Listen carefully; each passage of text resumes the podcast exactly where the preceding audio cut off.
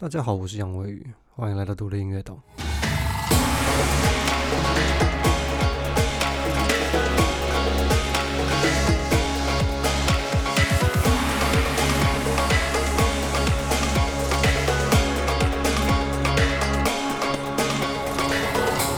好了，经过两个月之后，时间过很快啊。两个月之后，我现在可以回来告诉大家，没有错，这个方法是可行的。我现在接广告。一堆人要来找我下广告，我真的下广告下到手软。我现在都跟我朋友说，我现在感觉比较像是职业下广告兼差做音乐，没有错。我现在手上十几个音乐人同时在下广告，很夸张。而且因为后来的人太多了，所以我除了前面几个我的听众跟我合作没有收钱之外，我后面接下来的都是要收费的，而且我收很高，我收五十趴哦。应该社群媒体广告投放应该没有人收的比我还高了吧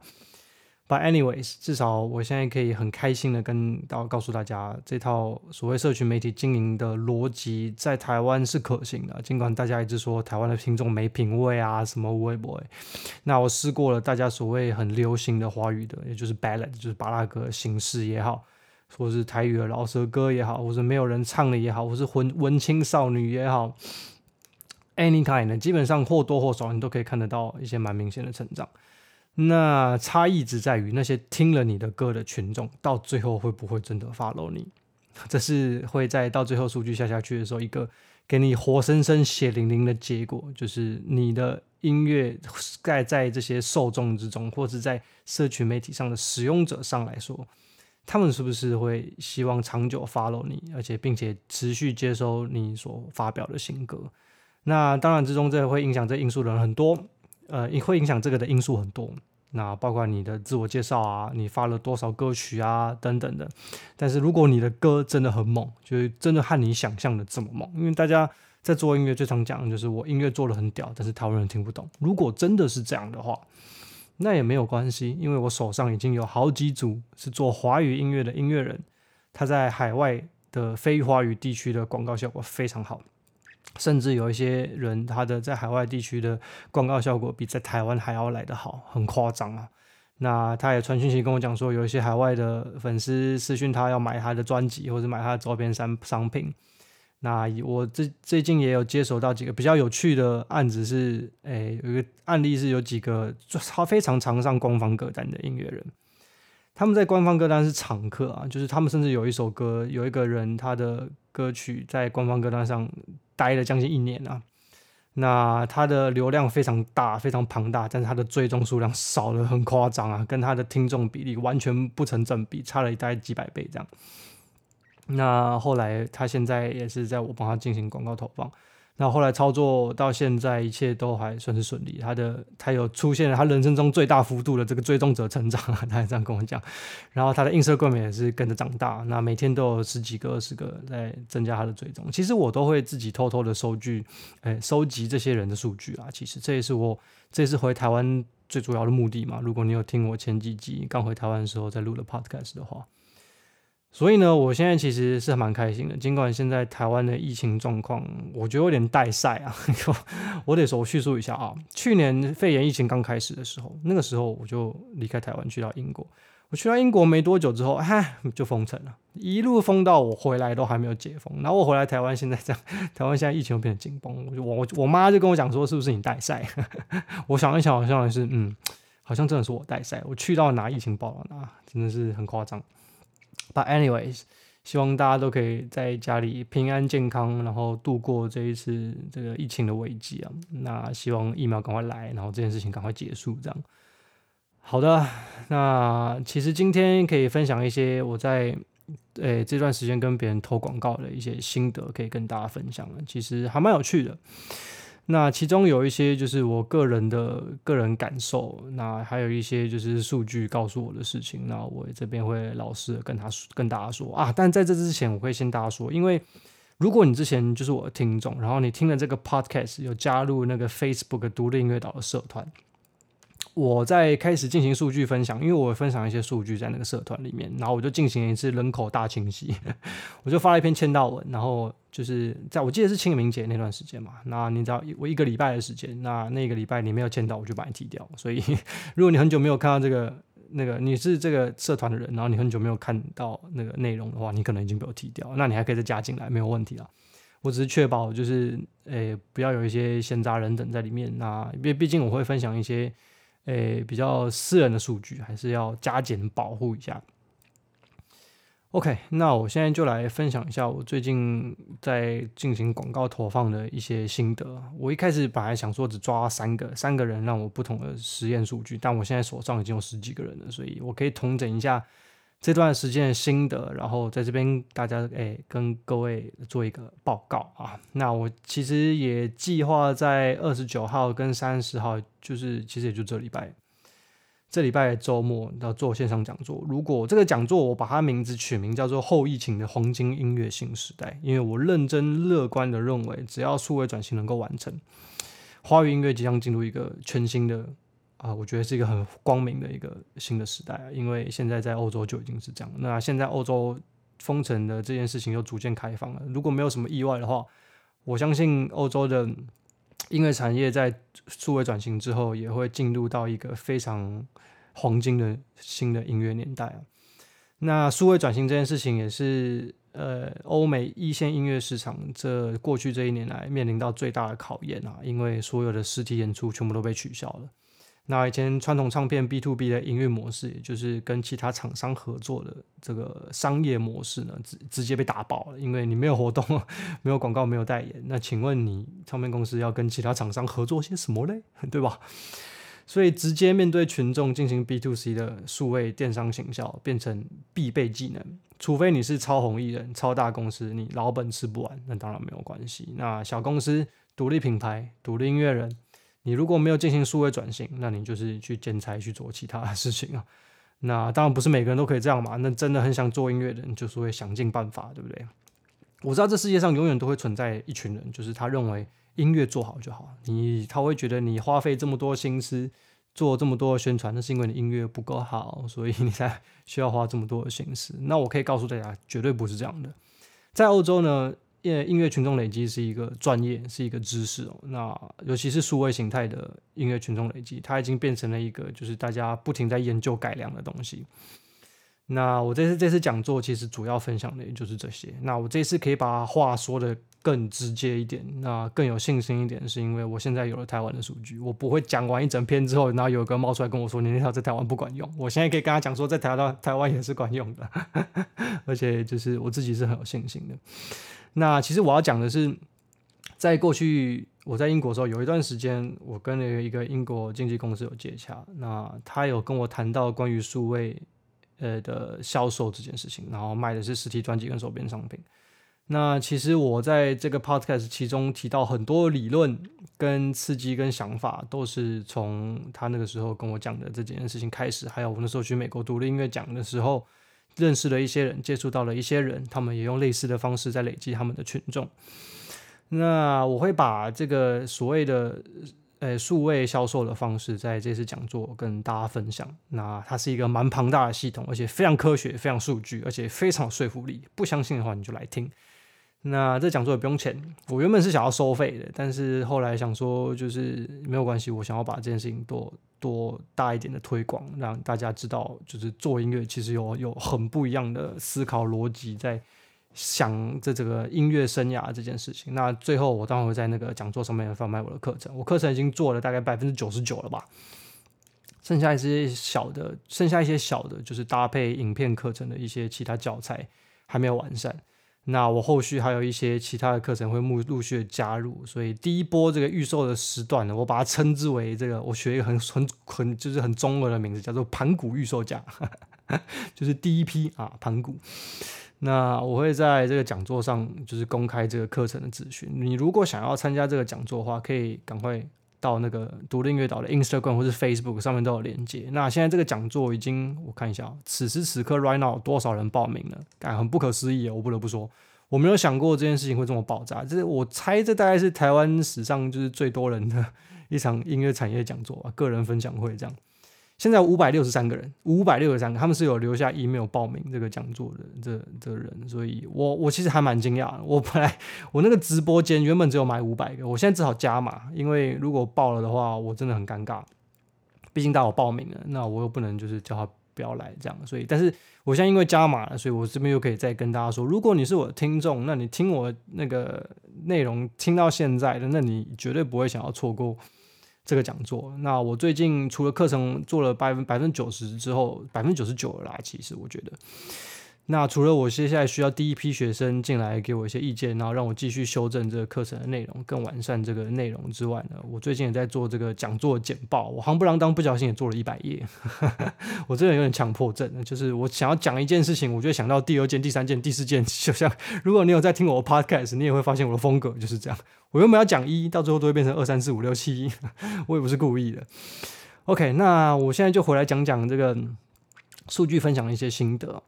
那其实，诶，到现在我可以很确定，非常确定，Spotify 上的群众呃的经营的方式呢，如果你想要靠 Spotify 赚钱，你想要累积你在 Spotify 上的收益的话，逐渐成长的话，如果你没有任何后台背景，你不认识任何 Spotify 的人，也就是你没有办法把自己的歌就是一通电话放进官方歌单的话，这是一个标准作业流程，也不是作业流程，这是一个标准的演化流程。首先呢，就是呢，我们会透过社群媒体广告。引导正向的流量来来进到你的歌曲，也就是说，这些人点了你的歌的人呢，他们都是经过广告的筛选，就是他如果对你的广告没有兴趣的话，他根本不会点进来。所以他点进来之后呢，基本上他对你在聆听歌曲的过程中的行为数据就会非常漂亮。所谓的行为数据，就像是在 social media 上面一样，按赞的人多，留言的人多，分享的人多，这个贴文就会让更多人看到。Spotify 也是。Spotify 上面，如果他听你的歌听得够长，他喜欢你的歌，他有按赞，他有收藏或者加入他的歌单，甚至点进去你的页面追踪你的话，这就是所谓的正向听众行为数据。这件事情够多的话，演算法就会把你的歌推荐给更多的人。Spotify 是一间靠演算法活运行的串流平台。我会这样说，我觉得 Spotify 说白一点，它根本就是一家披着社群媒体外皮的。串流平台，我得说，因为它的一切数据运算模式就跟 social media 几乎一模一样啊。它可以 follow 你其他朋友的歌单，看一下其他朋友的人都在听什么。那你 follow 越多，他的歌单甚至也会推荐给其他人，或者他这些歌曲，他听的歌曲就会被推荐给其他人。那我觉得这其实是一个，就是这完全就是说社群媒体在做的事情啊。那当你引导正向的听众流量进到你的歌曲之后，就会开始刺激演算法。最开始你会明显感受到，而且在你的 Spotify for Artists 会看到，就是在新歌雷达，就是 Release Radar 的这个歌单，你会开始有非常多的数据，首先出现在新歌雷达 Release Radar。那这个 Release Radar 就是其实是很这个很有一件事情，就是可以跟大家说，就是所谓 Spotify 的 Follower 之所以要经营 Spotify 的 Follower 的最大原因，也是因为这个 Release Radar。在你要发新歌的时候，在你发新歌的前一两周。你的歌会百分之百出现在你所有 follower 的新歌雷达上。那这个他会不会听这个新歌雷达的 playlist 那是另外一回事。但是你会百分之百出现在他的这个 playlist 上面。那这边的所谓你导向正向流量的听众行为数据之后，你的歌会开始出现在 release radar 的这件事情。他讲的是没有 follow 你的人的 release radar，就是演算法认为这个人他应该会想要听你的新歌。尽管你这个歌已经发行过了很久了，他还是会把它当做新歌，把你放在 release radar。那我之前有讲过，在现在这个社群媒体跟串流音乐的时代呢，没听过的歌就是新歌，你什么时候发行根本没有人在乎。所以 Spotify 很完美的演示了这件事情啊。他如果你的歌的听众数据是正向的，他就会把你的歌推到别人的新歌雷达的歌单里。尽管你这首歌根本他妈不是新歌，但是对那个人来说是新歌。OK，这是一个很直接的。逻辑展现，OK。那接下来在新歌雷达，如果你在新歌雷雷达出现之后，你的听众数据依旧非常正向，譬如说收藏的人还是很多，那你收藏的比例有到一个程度的话，你接下来会上的就是 Re 那个 Discover Weekly 每周性发现。我我可以告诉大家，Discover Weekly 就是 Spotify 之所以成功的最大秘密。说实在的，Discover Weekly 的演算法真的太准了。那 Discover Weekly 呢，它的致力于推荐你没有听过的新歌，而且它每周就会生成一个全新的歌单。这个歌单是保证你从来没有听听过的歌曲。那这些歌曲不断就是就基本上就是 Spotify 分析你的听众数据，你听歌的习惯，你喜欢听什么样的歌，去交叉比对，然后在它的大数据里面找到最适合推推荐给你的歌曲，生成这个每周新发现的歌单。那新歌雷达的下一个步骤就是你的歌会进到每周新发现。那如果你的数据非常正向的话，你这每周新发现的比例会非常夸张的成长。那我之前我在这段时间也有接手过一个呃女歌手，她是官方歌单的常客，她一个月大概有三首歌可以上到官方歌单，但是她从来从来没有上过每周新发现，为什么呢？因为官方歌单上的数据都很难看嘛，那回去听官方歌单的人，他就是放着，就是有东西听他就好了，除非你的歌好听到流汤，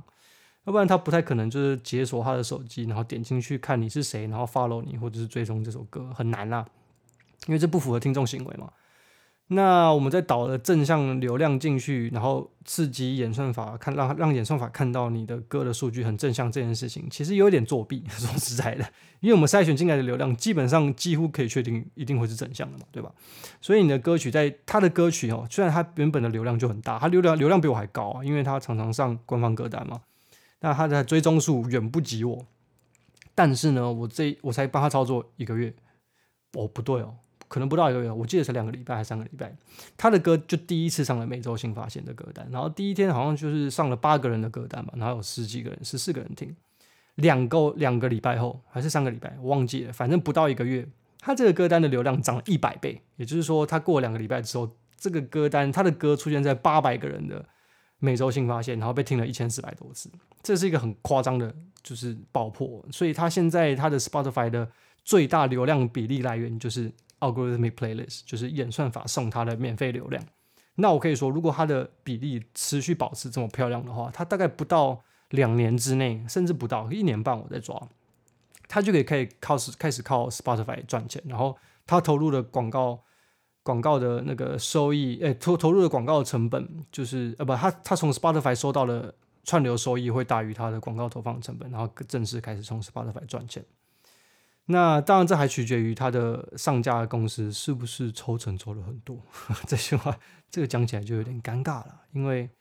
台湾的数位上架服务抽成都抽超他妈多，真的太夸张多。我从来在国外超过十趴，我从来没有看过任何一家上架平台抽超过十趴，但台湾随便一家都是二十趴起跳，我超级。那这样的话，他可能就要收支打平，还会需要更长一段时间。OK。好，我们回到这个这个 Spotify 的经营策略路线。好，我们刚刚讲到每周新发现，你歌上了每周新发现之后，你接下来可以期待的就是会出现在所谓的演算法官方歌单，就是 Algorithmic 的那个 Official Playlist。那官方歌单并不是全部都是手动的，它 Spotify 有很多官方歌单，它也是演算法来决定的。就是每个人虽然看到官方歌单的名字是一样的，但是他打开那个歌单里面的内容是不一样的。OK，那你在每周新发现上面如果继续大杀四方的话，你的歌就会开始出现在演算法的官方歌单。那当你出现到演算法官方歌单之后，你很快就可以期待，呃，抱歉，你很快就可以期待你的歌会进到手动官方歌单，就是大家挤破头都想要上的那个，在台湾你说不定关系好，打一通电话就可以上的那个歌单，因为他们都非常常在观察。演算法官方歌单的内容来决定手动官方歌单应该要放哪些，至少在国外是这样，在台湾我不知道啊。那在你出现在手动官方歌单之后，你就会开始出现在其他非常多的大型的私人歌单，因为这些大型的私人歌单也都在观察这些官方歌单。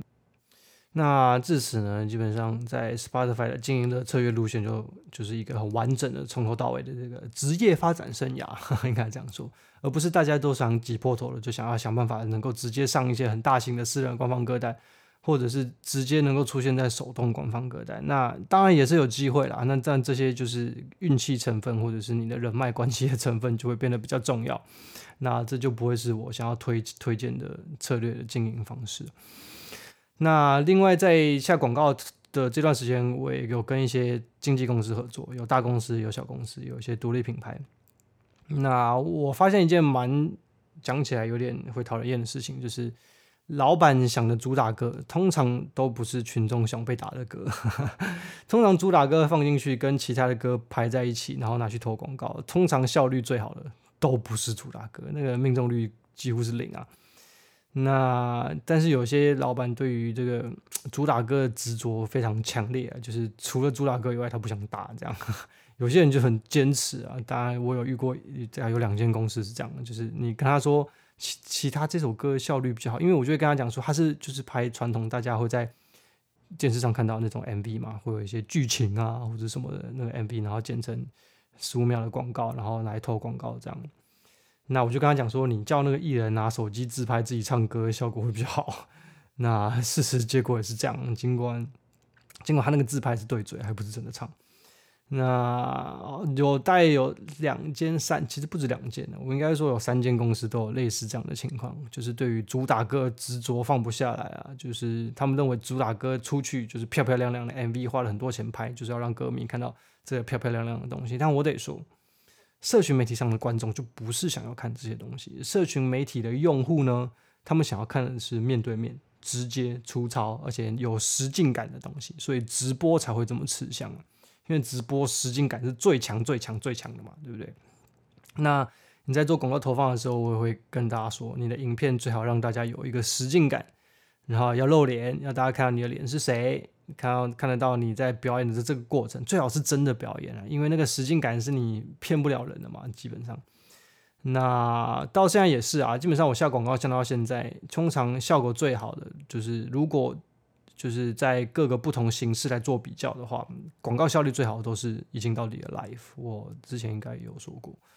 那如果不是的话，通常还我会我就会跟他讲说，你有空可以继续尝试已经到底的 life，你总会试到一个比你现在这个效果更好的。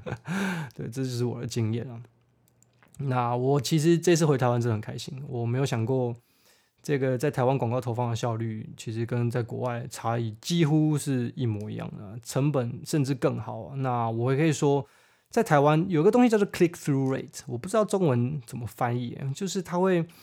分析，就是有多少人点了你希望他点的那个按钮，然后进到 Spotify，这叫 click through rate。那这个比例呢，在国外，在国外我可以跟大家讲，业界平均大概是百分之零点七五到百分之零点九之间。我跟你讲，我在台湾随便投，随便投都是百分之一以上，你会觉得很少，但是这个其实一点都不低。你要想啊，在社群媒体上的使用行为，就是大家就是不停的滑，不停的滑，不停的往下滑，story 就是不停的左右滑，停下来的人本来就他妈超少，因为大家想要看的是身边的朋友嘛，对不对？发生什么事情，他们关心的是跟他有情感连接的人，那你一个陌生人，干他屁事？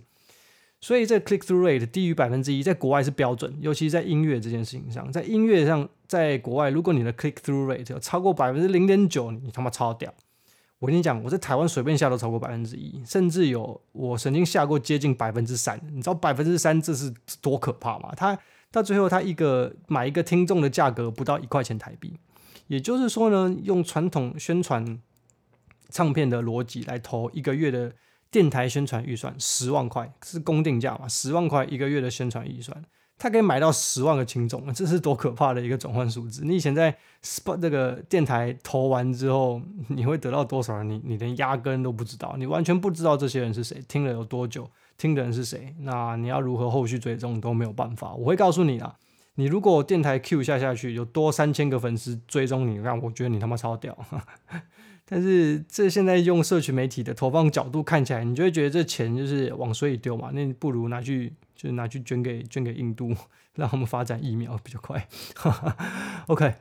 好了，那其实今天要讲的差不多就是这些。那我有在想，哎，这个这个礼拜五晚上，我可能会在 Clubhouse 上面再开一次，就是这个所谓的数据分享大会。那再更详细的讲一些，就是顺便把一些图贴出来，可以分享在我的 Instagram 的 Story 上面，然后比对，就是跟就是同时在 Clubhouse 上面分享，就跟我之前做的事情一样，然后再顺便告诉大家来参加我这个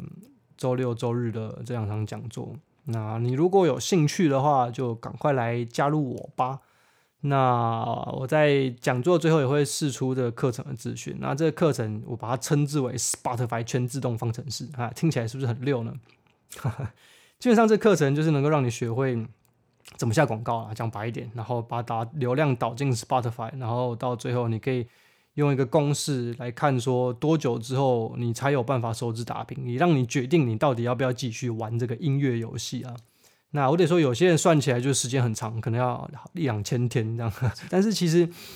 当然这不是绝对的嘛，因为你在音乐生涯发展过程中，你会持续的发新歌，你会持续的做好音乐嘛，对不对？没有人会想要把音乐做的不好。那你只要持续发表新的新歌，那你总会有效率比较好的歌。那你这首歌下去以后，你会发现，哦，你的 Spotify 的成长的效率变比较好了，你就可以朝这个方向发展。有一个指标告诉你说，这样的歌是你的群众会喜欢的。你朝这个方向发展继续下去的时候，你就可以更快速的啊，中午吃太饱，抱歉，你就可以更快速的 接近所谓收支打平的这个未来的这一天啊。所以。我觉得最重要的并不是说，呃，Spotify 是不是多快可以让你赚钱啊？说实在的，因为要靠这件事情快速赚钱，你别想了，这可是音乐了。你除了爆红之外，没有什么可能会让你快速赚钱的。但是爆红是一个不切实际的期待。那这个社群媒体群众累积的这个逻辑呢，就是一个缓慢上升的一个斜坡，你会逐渐累积。不论你人生中发生了什么重大事件，得金曲奖也好，唱台北跨年也好。你会有好几天有一个非常效率非常好，忽然多很多人的那几天，那几天之后这件事情就会结束，因为对不起，这是社群媒体跟演算法的时代，大家看到什么是演算法决定的，不是金曲奖决定的，也不是就是台北跨年那几家电视公司决定的。OK，所以我相信讲座结束之后，应该会给大家带一个很大的启发，不管你有没有买我的课程到最后，因为我我其实讲座的。呃，内容也准备的差不多了，我 PowerPoint 也做完了，所以也算是我这几年的心血的一个就是统合了。那之后我可能就会沉寂一段时间，然后认真回来当我 回来好好当个音乐人了。因为毕竟我也要给我的群众一个交代嘛，对不对？因为我也是不停的在累积我自己的群众。我现在 Instagram follow 也超过一万人了。我从十月底开始投到现在，我去年十月底到现在几个月。十一、十二、一二、三四五，七个月，七个月。我开刚开始投的时候，我的 Instagram follow 才一千多个人，一千两百个人嘛。我现在已经一万人了，所以 我总是要给这些人一个交代。所以我这段时间都在处理这些课程啊、广告投放，跟大家就是，反正就是跟音乐没什么关联的事情啊。那我终究还是希望可以好好做音乐的。所以，哎，在这讲座结束之后，除非你有买我的课程啊，那当然买我的课程，我就会照顾一下。哎，大家有什么问题啊？是不是课程有什么地方需要修正啊？那之后我可能就会沉寂一段时间，然后回头好好做音乐。除非我有些什么东西想要跟他分享。那这一季的内容呢，我会把剩下的事情讲完。那在接下来的几个月的时间，在我离回去英国之前，希望可以多准备一些内容，把我之前开过的支票哎 还一下。那今天内容就先到这边了。我是杨威宇，我很开心你听我的 podcast 一直听到今天啊。那我虽然说我的更新并不是很很固定时间，我这个有点 freestyle，不好意思啊。那希望我们有机会再见面了。很可惜我这次讲座不能开实体的，因为我原本计划是可以开实体的讲座，我连场地都找的差不多了。那现在这个情况就不太适合。那殊不知转成线上之后，报名人数反而爆炸了。所以，好了，感谢大家的支持，我是杨威宇，后会有期，See ya。